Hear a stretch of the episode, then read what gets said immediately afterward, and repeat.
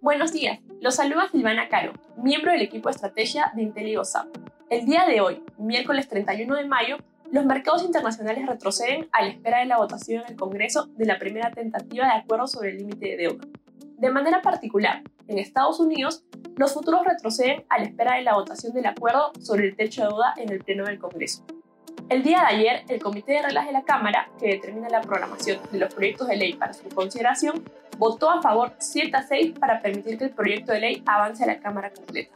De este modo, se espera que la votación en el Pleno se lleve a cabo alrededor de las 8 y media pm el día de hoy.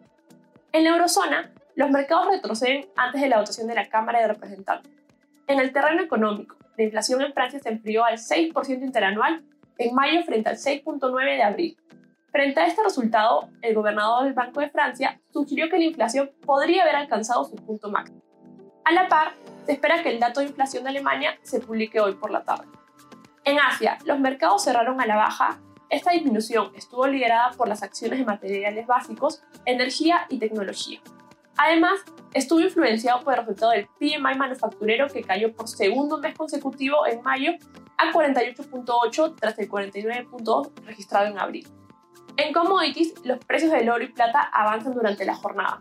Por su parte, el precio de los metales base retroceden, Finalmente, el precio del petróleo retrocede y se ubica alrededor de 67 dólares el barril WTI.